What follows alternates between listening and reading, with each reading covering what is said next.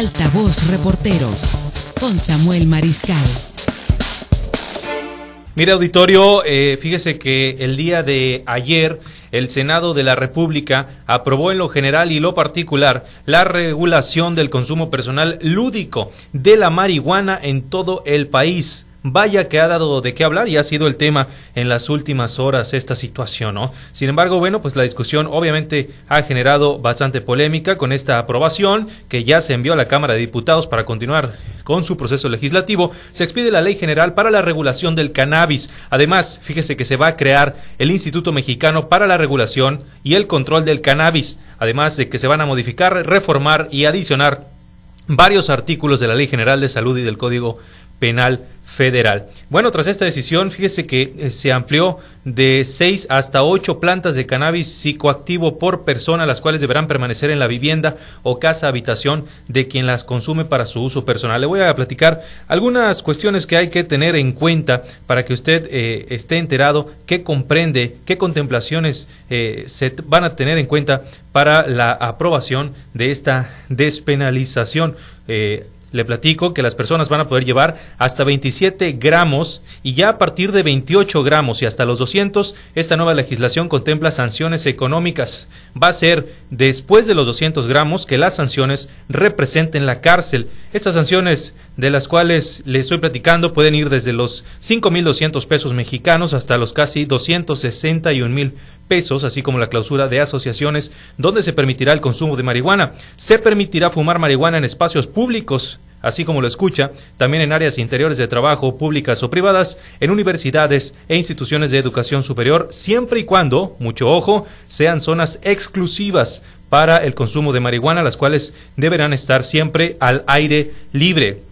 En el hogar se podrá consumir libremente siempre y cuando no haya menores de edad presentes. Por otra parte, se podrán crear clubes de consumo recreativo de cannabis con un mínimo de 20 y un máximo de 50 socios, todos ellos mayores de 21 años. Incluso será posible crear cooperativas de producción de esta planta para sus socios. También se estableció, como le platicaba hace un momento, la creación del Instituto Mexicano para la Regulación y el Control del Cannabis, que será un órgano, por cierto, desconcentrado de la Secretaría de Salud. Este va tener un director general que será nombrado y removido libremente por el titular de dicha dependencia. ¿Cómo va a ser la cuestión de la venta? Pues déjeme le platico que se va a dar únicamente en establecimientos específicos y podrá comercializarse marihuana, sus derivados y sus accesorios, mientras que los medicamentos con este compuesto solo se van a permitir eh, la venta en farmacias. Por otra parte, lo que no está permitido respecto a este tema es fumar frente a menores de edad. Esto hay que tenerlo muy en cuenta, ¿no?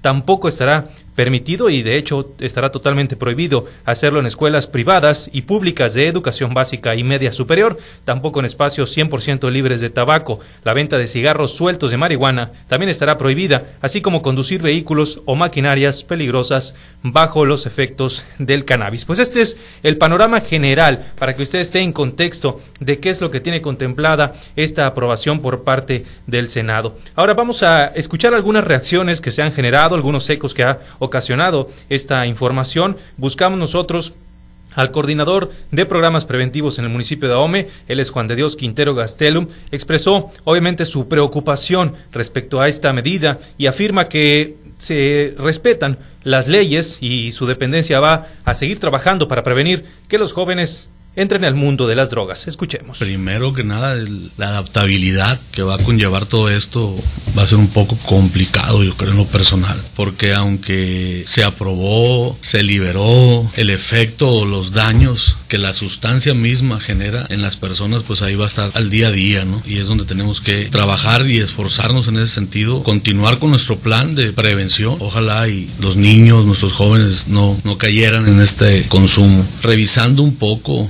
acerca de la noticia el día de ayer veíamos cómo pues vamos a entrar a un mundo de lo permitido. Me llama la atención cómo le denominan consumo adulto. Están omitiendo o buscan, perdón, omitir lo que viene siendo farmacodependencia y ahora le llaman un consumo problemático. ¿Qué es lo que genera o lo, que desencadena el consumo de esta sustancia? Y nosotros pues somos, respetamos, respetamos lo que la ley dice, respetamos lo que se aprobó, pero vamos a seguir trabajando nosotros en lo que es la prevención primaria y también la prevención secundaria. Por su parte, Guadalupe Enríquez Valle, quien es consejero certificado en adicciones, comentó que el principal riesgo de que la marihuana sea ahora legal no es tanto el uso por parte de los adultos, sino que este producto caiga en manos de los menores. Bueno, yo creo que toda industria que se crea se va a buscar un mercado consumista y ahí es donde tenemos que enfocar los, los focos rojos porque una gran industria busca una, un gran consumo, que sí se va a buscar eh, todos los lineamientos, todos los reglamentos para que no sean menores de edad, pero mi pregunta es, ¿irá, iremos, a, ¿iremos a tener el control adecuado en México para que nuestros niños, nuestros jóvenes no caigan en la desinformación o mucha información que a, a veces ellos toman a su favor para seguir consumiendo? Y ahí es un gran problema. Viene la industria muy fuerte, muy grande y hay que buscar un mercado y el mercado pues va a ser en base a los adultos, sí, pero ¿qué va a pasar con nuestros niños, con nuestros jóvenes? De por sí ya traen ideas ellos de que eh, es natural, que no pasa nada, que es medicinal y ahora legalizada, pues yo creo que nos debe alertar muchísimo a nosotros en México qué vamos a hacer. El coordinador de programas preventivos mencionó también que ahora pues les toca a ellos enfocarse en los puntos positivos que puede llegar a tener la legalización del cannabis, como por ejemplo sus beneficios medicinales. Debe de haber algo benéfico. El problema es el uso que se le va a dar. Necesitamos enfocarnos y encontrar lo bueno que puede hacer la legalización de esta sustancia. A lo mejor en el uso medicinal, probablemente el, el día de hoy hay algunas enfermedades que dicen y hay estudios que se pueden, el uso del cannabis puede ayudar al funcionamiento del cuerpo, incluso puede traer algún tipo de salud, pero cuando se legaliza el alcohol los problemas no se acabaron, al contrario, el día de hoy vivimos consecuencias fatales. Entonces creemos que con el trabajo que vamos a continuar haciendo, esperamos que al menos aquí en el norte, en el municipio de Ahome, no, no sea el caso, ¿no? Vamos a seguir enfocados en nuestra prevención primaria, eh, alertando a los jóvenes, a los niños acerca de, los, de lo que puede perjudicar la vida del ser humano el consumo de esta sustancia. Viene la opinión de estas personas que trabajan precisamente muy de la mano con estos temas, tratando de prevenir que los jóvenes en las diferentes escuelas y planteles educativos de nuestro municipio pues caigan en las garras de las adicciones. Ahora, ¿qué opina la sociedad en general? Nos dimos a la tarea de buscar, por supuesto, qué piensa la gente, la ciudadanía de nuestro municipio de Ahome respecto a este tema.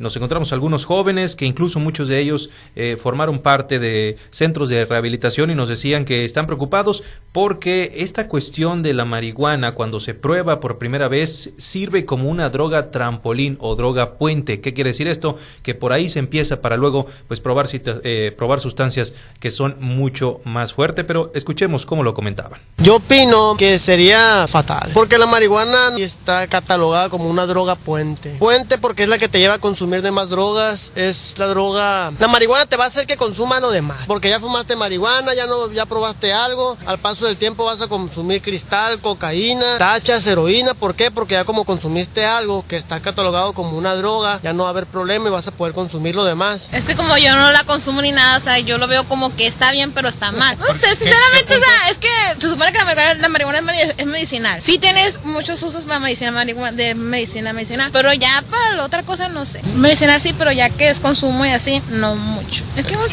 que unos marihuanos que sí son muy agradables, la neta, se agarras cura, pero otros que no saben, pero no no saben controlar a manejarla. Ahora que estar legalizada, más gente va a consumir, pues los jóvenes, hasta los adultos, los que no, los que no consumían van a consumir, pues. Y como dice el compañero aquí, pues a como pasa el tiempo, esa cosa te lleva a otra cosa. Positivo porque es medicinal, pues, y pues la gente lo, lo mira lo normal, pues.